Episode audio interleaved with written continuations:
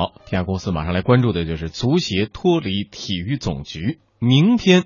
国家体育总局将召集中国足协所有正式人员开会传达落实中国足协改革相关事宜。刘鹏局长将亲自出席并做重要讲话。根据目前透露出来的消息，这可能意味着中国足协将正式脱离体育总局。足协的一位官员曾经表示，改革并非易事，有大量的工作需要去做，人事关系、工资待遇、未来规划等都需要协调。而现在，足协员工最纠结的问题可能是：是留在总局工作，还是放弃行政级别，变身社团员工？嗯，据了解呢，更多的员工还是愿意继续留在新足协工作。而且目前说的最多的还是新足协将对员工在工资待遇方面有所提升。此前，足协工作人员收入体系与公务员工资体系相差不多，最底层工作人员月收入大概为三千元左右。呃，张毅觉得，原来的足协的那些官员们啊，身份应该是官员们，该何去何从呢？呃，我想包括我，包括更多的球迷在内，其实我们一点也不关心足协的官员和足协哪去，我们其实更关心和更在意中国足球何去何从。那不行啊！你看主管主管的官员们，如果身份有所变化，他们的心态可能会影响到接下来的工作呀。不，其实这种变化的话，其实在十年前或者更早一点时间就应该发生。我觉得这样一个变化呢，其实来的是。晚了很多。我们知道，其实，在二零零四年的时候，当时你像当时这个，我记得是大连实德，嗯，和广州的健力宝、广东健力宝联合逼宫，当时的诉求非常明确，嗯，啊，当时两个名人嘛，一个是这个张海，啊，一个是这个徐明，当然现在都是问题人物了。但是我觉得他们的当年的诉求是对的，就是让中国的足协能够去官化，能够。管管办分离，能够逐渐的去行政化，那个诉求是对的。但是在过去的十年里面，其实也有很多这种争议，包括在零九年的时候，也有很多这种风波，说，哎，可能足协就不管这个足呃这这个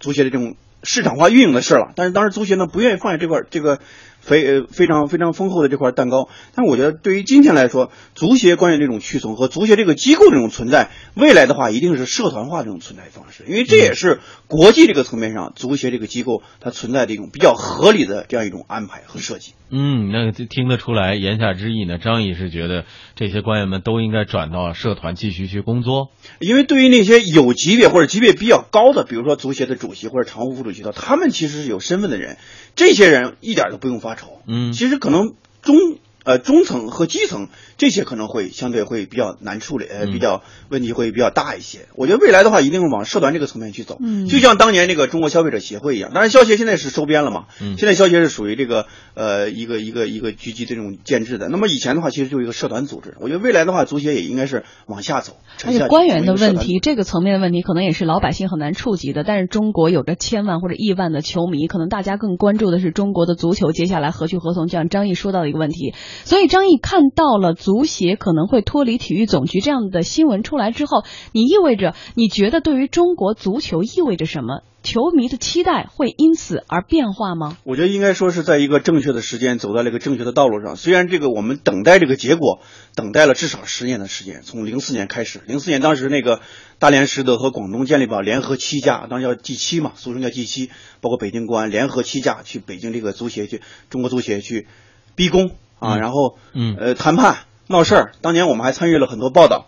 但是我虽然很多方式方法有待商榷，但是他们的诉求也是正确的，就是让中国足球过去的这些年里面，我们看到中国足球，我们当年我们听了什么口号长大？就是冲出亚洲，走向世界，对吧？这个口号我们已经听了二十多年，听到最后我已经不愿意再当一个球迷了。但是现在的话，我觉得中国足球到底能够摆在什么样一个位置？当年我们曾经还一比五输过越南这样的球队，嗯，当时韦迪那个做主呃主席的时候，所以我觉得足协一定要把自己的身份。摆得更正一些，你到底是做一个社团组织，还是做一个市场化的这种机构？嗯，好，呃，作为中国体育改革的重要试点呢，中国足协与体育总局的管理脱钩方案终于可能要开始实施了。那么，国内各大足球俱乐部对此又怎么看呢？从我们的调查来看，他们似乎不愿多说。绿城足球俱乐部的老板宋卫平用短信回复了我们的记者，说希望中国足球能够变得更积极，有阳光下的快乐。而北京国安呃足球俱乐部的总经理高潮则表示呢，还要再看看。就在这种环境下，就就就慢慢做呗。我们一直是在遵守的足球规律在做，再看看发展吧，好吧。与这些利益攸关者态度谨慎不同，足球圈的观察者们却都在畅所欲言。中央财经大学体育经济研究所教授闵捷这次改革啊，是希望让足协回到正确的位置。实际上，中国足协它应该叫国际足联的中国的一个分支机构。那国际足联它本身就是一个指导世界各地足球发展的这么一个专业的民间组织。那么在咱们国家呢，它的性质就不太一样了。它和足球管理中心，它是叫两块牌子一班人马，实际上多数呢是执行的中心的这个职责。这样的话呢，它是代表了很多行政的意愿，有的时候它就要完成政治任务和行政命令，让它脱离出来，实际上就是叫去行政化。让它成为一个真正的回归到原来的和国际足联关系非常密切的这样一个民间组织，然后他去从专业方面吧，或者从职业方面去指导国内的足球的各方面的工作。王毅副总编严强则认为，如果摆脱了行政职能，足协就不必再承担过多的责任了。在过往很长一段时间，他不仅仅要制定战略，要呃培养这样的整个行业的从业人员。他要深入进去去进行执行监督，所以他是一个机构扮演了三种甚至更多种的角色，啊，我觉得从现在这种组织管理学上来讲的话，这种角色就是非常不科学的一种分工，啊，这也是极大的影响到了中国足协运行的效率和他呃工作方面的绩效，这跟整个中国足球的落后，我觉得也是有一定关联的，所以我们没法把这个所有的责任都往中国足协身上推，他们也很多时候也很冤。呃，但是改革势在必行。新华社体育部主任许基仁说：“足协脱离体育总局符合客观规律。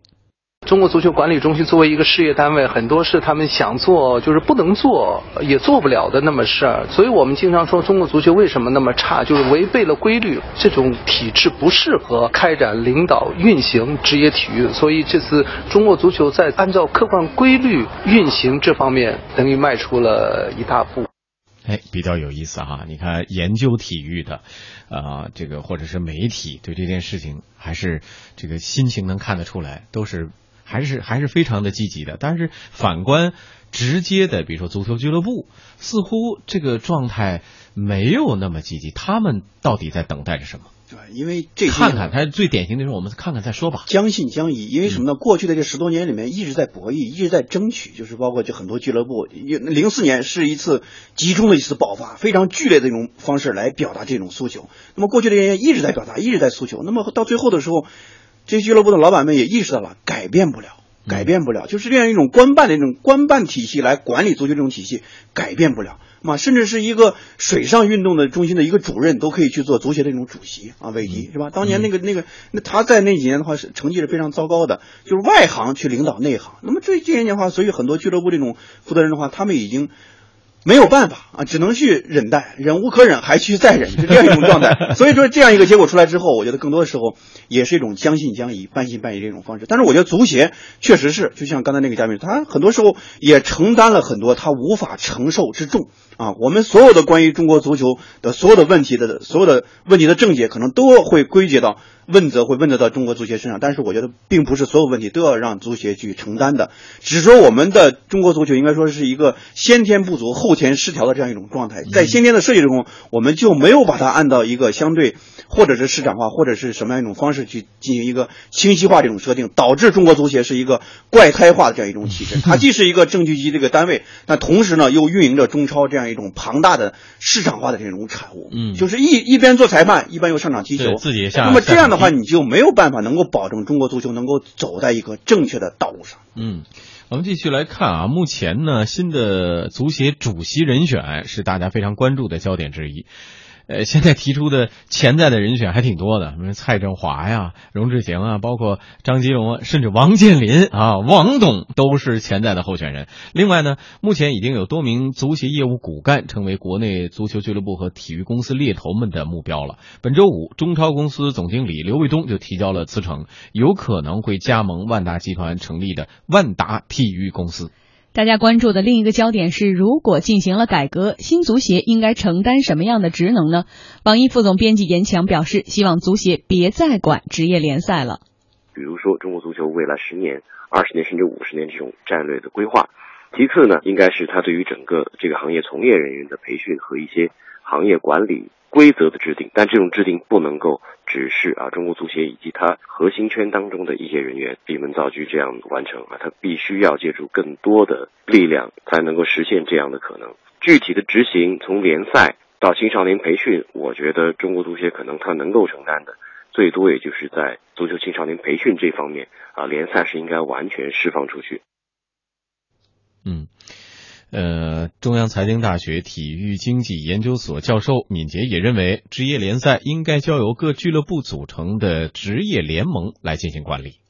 足协如果完全成为一个民间组织，在咱们国家来讲，它是一个民事法人，它是没有经营权利的，也没有经营许可。所以，我们现在讲的这个俱乐部呢，如果我们单纯的说它是职业的这一部分呢，一般的都是职业联盟它单独组织的，也就是说，它在专业上受足协的领导，但是在经营上是联盟自己去做决策，足协也好，管理中心也好，就不再去干预整个职业联赛的这个管理和运营。那么，应该说，相应的，它应该成立相关的职业联盟。业内专业人士分析，如果足球完全由足协来运作的话，以中国足球的市场，钱不是问题。可以确定的是，足协未来会拥有自己的财务系统，也会像社团那样实行财务公开制度。但是，体育学者易建东认为，新足协首先需要给自己找到准确的身份定位。足球的治理更重要的是一种法人治理。那么在目前情况下，机关法人、社团法人、事业法人和企业法人，在这个方案当中，我注意到也提及了，但是并没有给予非常特别的关注。比如说，今后的联赛理事会强调它的社团法人资格，那么以后作为职业足球的运营方，它的企业法人的属性和它这个关系怎么处理，乃至于这个理事会它是政府部门主导的，它和联赛和职业俱乐部和这。社会团体等等关系怎么处理？我想这个也必须引起高度的重视。嗯，首先我们来说新足协吧。呃，对于这个足球呃主席候选啊，足球足协主席的候选人，我们先放一放。呃，张毅觉得，如果说真的分离出来之后，新足协怎么给自己来定位？我这个确实现在没有一个明确的这种定位。我个人给他给他的建议呢，应该还要往那种社团的方式去去发展。就是你应该做一个呃规则的制定者，游戏规则的设定者，而不是一个呃要去上场踢球。所谓上场踢球，就是说中超的这种收益和经营权是跟你没有关联的。嗯，我记得当时是在零九年左右，当时是韦迪来做这个足协的掌门人，当时就传说这个足协已经要这个管办分离了，要去行政化了。那么未来的话，足协不可能再管这个中超这种运营了。当时记者采访韦迪的时候，韦迪这个非常的义正言辞。的反驳说，足协这个事儿一定要管的，这个这个事儿如果不管的话，那怎么可能呢？嗯，对吧？我们为什么就是说去行政化是一个很痛苦的过程？所谓的去行政化，就一定是去利益化。对呀，这种利益化，中超这个非常大的一个蛋糕，对吧？这些大蛋糕，所以说，包括足协的掌门人也好，方方面面也好，都不愿意主动的去放弃这个蛋糕，不愿意放弃这个利益的实体。总理不说嘛，说总理说改革不是剪指甲，是断臂啊。嗯，所以这次这个足协这个去行政化也是这样的，它不是一个简单的一个行政的一种调整，我觉得更多的时候是一种利益格局的一种重新的分配，同时让足协这个角色的定位能够更加的准确和更加的清晰，就往社团这个方向去走，而不是更多的时候让你去介入这种经营这个层面。经营这个层面，我觉得更多时候靠俱乐部它的自治呃联盟就可以，因为什么呢？俱乐部它本身就是很多成熟的企业在运营的，是吧？像万达这种都是。非常成型的企业，他们懂得市场规律，他们也遵循游戏规则。那么足协的话，你就把游戏规则设定好，管管管理做好管理。啊，做好基层的，特别是青少年足球运动的这种培养，人才这种培养，嗯啊，包括你能保证每一个校园里面都有一块安安静静的草坪，能够保存下来，让人去踢球吗？嗯，这个工作其实已经就很难了。我觉得足协把这个工作做好，已经很不容易了。我们在北京市场，北京这么大，你现在能找到几个足球场？啊，能找到几个安心踢球的地方？现在很少。这些东西，我就需要足协和这个足协这个体系和体育这个体系，能够把这个基础工作做好。同时呢，我觉得俱乐部这个层面，我们更多时候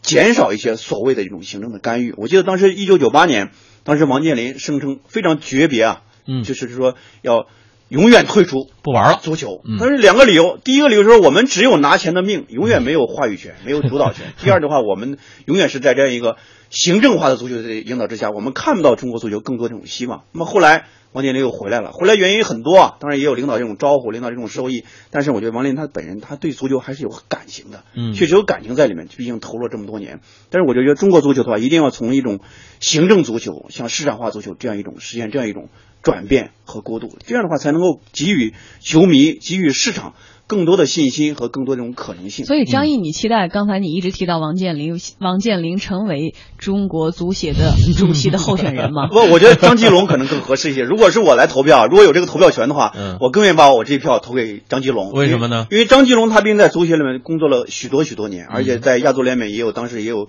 具体的职务。这这是一个我觉得可以说是中国足球界培养出来这个我们本土的非常成熟的一个足球界的呃一个成熟的一个懂既懂业务嗯也懂管理也懂经营的这样一种人才，让他来做。接班这个接班一个行政去行政化的一个新任足协的主席，嗯我觉得很多既能非常能服众，球迷没有意见，俱乐部也能安抚住。因为王健林他本人的话，毕竟还是个企业家，对对对，在他那个角色来做这个，可以做俱乐部的董事长，这都没问题。但做足协的主席的话，我个人持保留意见。你刚才说了，如果说这种情况之下啊，我们说如果能够彻底分离开，同时呢把职业联赛交由比如说呃职业联盟来进行管理的话，其实这两者之间的人选之间最好还是要有一个有一个一定的分离度的。你既在比如说你是职业呃联盟里边某个俱乐部的董事长，又是呃足新任足协的主席，这似乎身份上还是有点冲突吧？上海人讲话什么叫拎不清，就是我们的足协这事儿就是拎不清，就是行政的就应该归行政，市场的就应该归市场。那么这次在这个足协这个去行政化过程中，我们要把这一点分得更清楚，就是一定让行政的部分能够彻底的分割出来，嗯市场的部分完全交归俱乐部的联盟和俱乐部的自治的方式，让他们自己去做好管理和经营。我觉得他们完全有这个能力，完全有这个本事把这个事儿做好。哎呀，特别期待！我估计这个消息出来以后，广大的球迷都是特别期待，也特别关注这个消息。我们看看明天的会议啊，到最终传达出来的精神和我们今天的各方的猜测是不是完全一致？呃，如果是真能够啊走到这样一个地步的话，呃，我想中国足球说冲出亚洲走向世界，不是那么难吧？对吧？我们核心的问题还要解决机制的问题，而不是说运动体能的问题。对，呃，技术层面的这个问题，我觉得都好解决。呃，在战略层面上，需要呃高层有这种高瞻远瞩的概念。起码好了，就像那个什么说的一样，呃，正义永远不会缺席，只是晚到了一点。希望这次晚到的能够马上实施起来。好，接下来为大家带来的是公司发布会。公司发布会。天下公司直播还有哪些最新消息？马上连线经济之声的编辑赵科，赵科你好。您你好，我们先来看两条关于天津港八幺二瑞海公司特大火灾爆炸事故的最新消息。今天下午，中共中央政治局常委、国务院总理李克强代表党中央、国务院，代表习近平总书记赶赴天津港八幺二瑞海公司危险品仓库特别重大火灾爆炸事故现场，看望慰问看望慰问消防队员、救援官兵和伤员以及受灾群众。部署下一步救援救治、善后处置和安全生产工作。据国家海洋局今天通报，根据昨天的监测结果，天津港东港东江港区以及呃以东以东附近海海域的海水中无机氮的含量比前天有所上升。鉴于无机氮为营养盐而不属于有毒物质，暂时不会对海洋生态环境及海上生活生产造成影响。昨天，国家海洋局北海分局和天津市海洋局在滨海爆炸事故现场附近的天津港主港池海域以及天津港东江以东海域开展了应急采样和现场监视监测，并对天津港东东江港区北部沿岸一线的排污口和防波堤进行了巡查，共布设监测断面五条，站位十三个，监测样品一百九十四个。根据监测结果，天津港港池以及周边海域的海水中酸碱度、溶解氧、化学需氧量、油类、活性磷酸盐、硫化物、有机碳、多环芳烃等指标与往年同期相比未见异常，没有检出氰化物和挥挥发灰分。再来看两条其他的消息。中国长篇小说最高奖项茅盾文学奖今天终于揭开面纱，公布了五部获奖作品，分别是格非的《江南三部曲》、王蒙的《这一边风景》、李佩甫的《生命册》、金宇澄的《繁花》、苏童的《黄雀记》。中国作协的官方网站中国作家网公布了这一获奖消息。茅盾文学奖每四年举办一届，每位获奖者可以获得高达五十万元的奖金。这届茅盾文学奖的参评数量惊人，总共有二百五十五十二篇长篇小说参与竞争，不乏贾平凹、王安忆、严歌苓等这样的名家。最后，我们再来看国外的一则奇闻。过去十二年来，法国一名叫查尔斯·西蒙的人一直是法国国营铁路公司的一名正式员工，不过他也一直没有去公司上过班，而是赋闲在家，却照样每每月领取五千欧元的工资。近日呢，西蒙啊向法院提呃向对自己的雇主提起了诉讼，他的理由是呢呃这个公司让自己赋闲在家，耽误了自己本该远大的前程。西蒙说啊，自己曾经在二零零三年的时候知道了公司一桩涉案金额高达两千万欧元的欺诈案件，西蒙将这个欺诈事件报告给上级，公司很快采取行动，将他调离了原来的工作岗位，但是没有给他安排新的职位，而是放任他在家赋闲。只在公司挂个虚名，十二年来完全不用上班的西蒙，每个月能领到五千欧元的工资，每年的六月还有六百欧元的假期补贴。这些年来，西蒙屡次给法国国营铁路公司主席写信，要求赔偿。他认为自己如果没有被调离正常的岗位，自己可以本来有一个呃似锦的前途，但是公司却放任自己吃了十二年的白白食。法国国营铁路公司确认呢，西蒙的确提出过赔偿要求。但是已经在二零零一二零一一年被法国工人法庭拒绝了。凌云，好的，谢谢赵科。